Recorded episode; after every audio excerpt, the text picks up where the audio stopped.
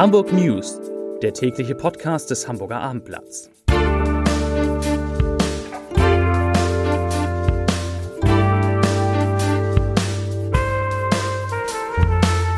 Herzlich willkommen. Mein Name ist Lars Heider und heute geht es um ein Labor, das allen Ernstes in einer Hamburger Schule Werbung für seine Corona-Tests macht. Wirklich wahr.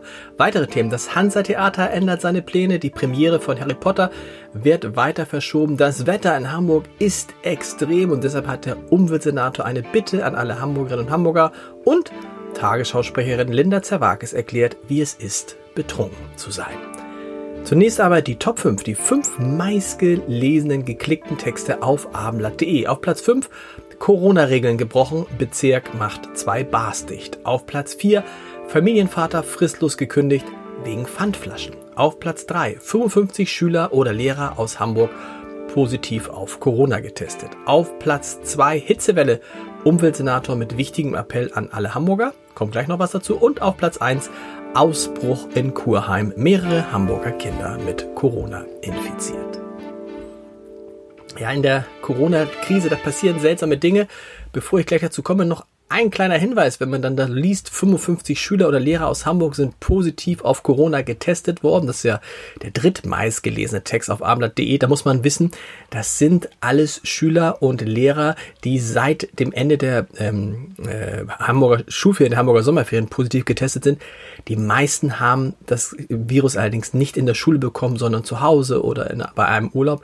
Und einen richtigen Corona-Ausbruch in einer Hamburger Schule hat es zum Glück noch nicht gegeben und wir hoffen alle, dass das weiter so bleibt. Aber ich sagte gerade, in der Corona-Krise passieren seltsame Dinge und damit meine ich nicht die Neuinfektionen in Hamburg, die sind heute übrigens mit 26 so ganz in Ordnung, sondern ich meine ein Schreiben eines Labors, das die Leitung einer großen Hamburger Schule tatsächlich an die Eltern aller Schüler weitergeleitet hat. Und das Erstaunliche in diesem Schreiben macht dieses Labor ganz direkt Werbung für Corona-Tests für Schüler, die das Labor schnell und unkompliziert vornehmen könnte, und zwar bei, Zitat, allen klassischen Erkältungssymptomen und noch besser die Krankenkasse zahlt. Die Eltern kriegen sogar gleich eine Handynummer mitgeliefert und man freue sich auf eine Kontaktaufnahme, heißt es in diesem Schreiben des Labors. Das ist verbotene Werbung an einer Schule und dann noch in einem so schwierigen Feld. Ich kann nur sagen, geht's noch? Also das geht natürlich gar nicht.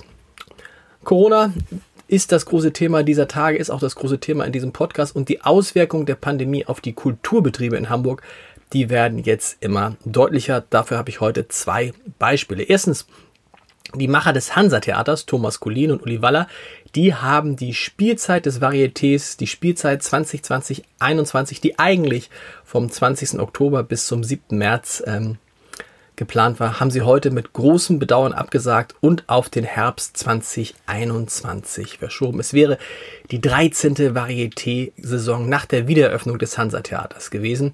Das Problem mit den bestehenden Abstands- und Hygieneregeln sei, so sagen die beiden Macher, ein unvergessliches Varieté-Erlebnis nicht machbar ähm, und deshalb verzichtet man darauf. Zitat, wir lassen uns lieber durch die Verschiebung der Saison sehenden Auges auf einen kalkulierbaren sechsstelligen Verlust ein, als einen kompletten Blindzug, Blindflug zu wagen, der das Ende dieser Varieté-Legende bedeuten könnte.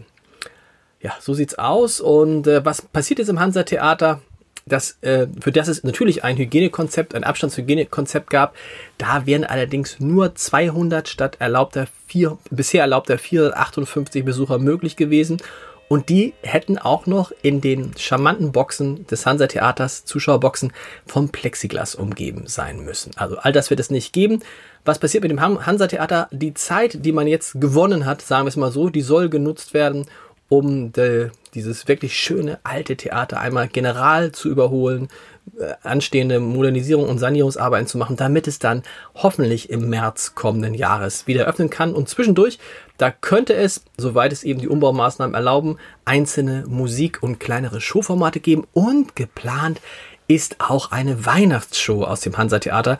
Die soll dann per Internetstream in alle Hamburger Haushalte gesendet werden ja, hoffen wir, dass das Hansa-Theater bald wieder öffnen kann. bereits gekaufte Karten für die Saison 2020, 2021 können jetzt gegen für Karten äh, gegen Karten für die Saison 2021, 2022 getauscht werden oder gegen einen Gutschaum, Gutschein, Gutschaum umgetauscht werden. Die Ticket-Hotline finden Sie, findet ihr im Hamburger Abendblatt. Vom Hansa-Theater zu Harry Potter, denn während an den Hamburger Schulen der Betrieb seit dem Ende der Sommerferien wieder stattfindet, fällt der Unterricht an anderer Stelle jetzt endgültig aus in Hogwarts. Hogwarts bleiben die Zauberkessel kalt. Die Deutschlandpremiere von Harry Potter und das verwunschene Kind, die ist jetzt endgültig auf das kommende, kommende Frühjahr verschoben worden. Am 11. April 2021, also mehr als ein ganzes Jahr nach dem ursprünglichen Termin in diesem März, soll nach jetzigem Stand dann Harry Potter im Meertheater auf dem Großmarktgelände Premiere haben. Und auch hier äh, sagen die Macher, sagt Macher Mike Klocko, dass man alles versucht habe, einen Weg zu finden, damit die Fortsetzung der Saga von J.K. Rowling im Oktober stattfinden kann. Aber Zitat, leider erlauben es uns die Bestimmungen der Stadt Hamburg zur Eindämmung des Coronavirus derzeit noch nicht, den Spielbetrieb wieder aufzunehmen. Die Sicherheit und Gesundheit unserer Besucher sowie die unseres Ensembles und unserer Mitarbeiter hat für uns höchste Priorität. Zitat Ende von Mike Klocko. Der hat 42 Millionen Euro investiert und er hatte schon 300.000 Karten für Harry Potter verkauft. Die Voraufführungen liefen bereits, als dann der Spielbetrieb im März eingestellt werden musste wegen Corona. Seither befindet sich übrigens das gesamte Ensemble in Kurzarbeit. Immerhin, die Schauspieler sind nach wie vor fest angestellt. Und auch eine gute Nachricht, alle Tickets sollen weiterhin ihre Gültigkeit behalten. Die Kunden, die diese Tickets gekauft haben, können, sollen jetzt über eine, über die erneute Verschiebung informiert werden. Und die bekommen dann auch gut, denen werden Gutscheine angeboten und man kann sofort natürlich auch die Tickets umtauschen.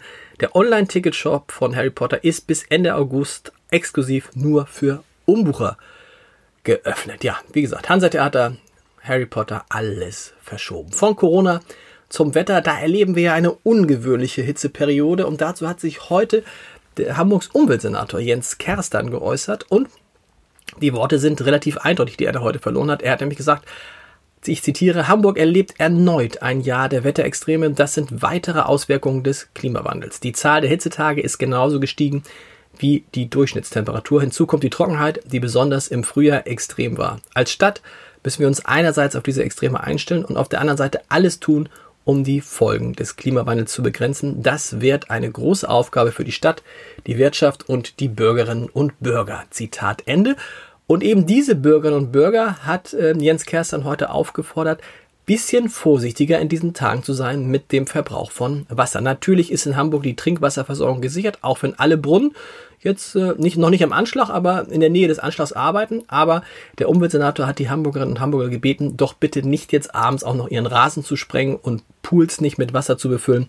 Man brauche das Wasser. Man sollte mit dem Wasser jetzt sparsam sein. Übrigens, der August ist bisher der wärmste Monat und 2020 bisher das wärmste Jahr in Hamburg seit Beginn der Aufzeichnung vor mehr als 80 Jahren.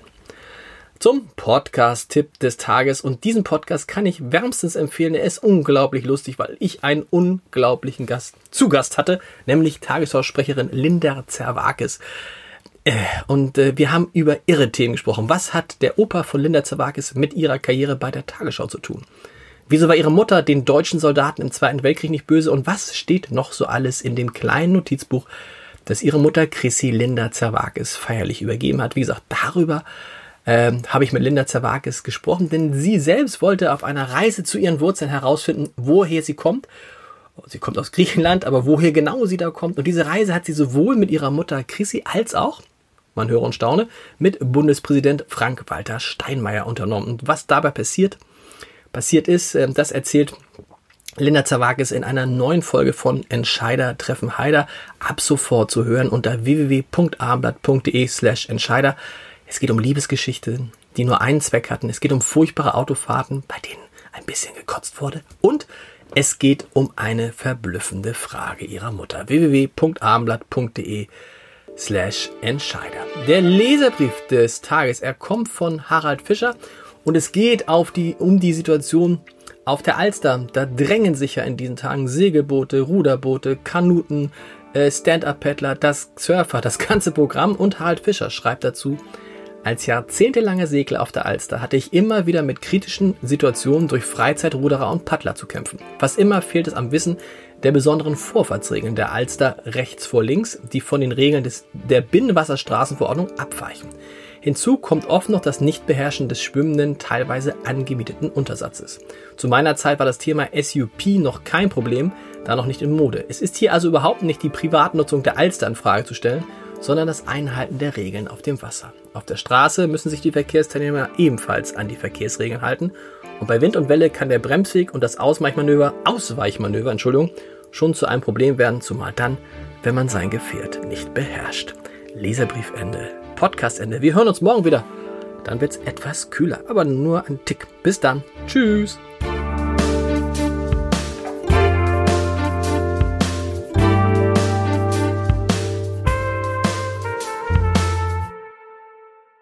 Weitere Podcasts vom Hamburger Abendblatt finden Sie auf abendblatt.de slash podcast.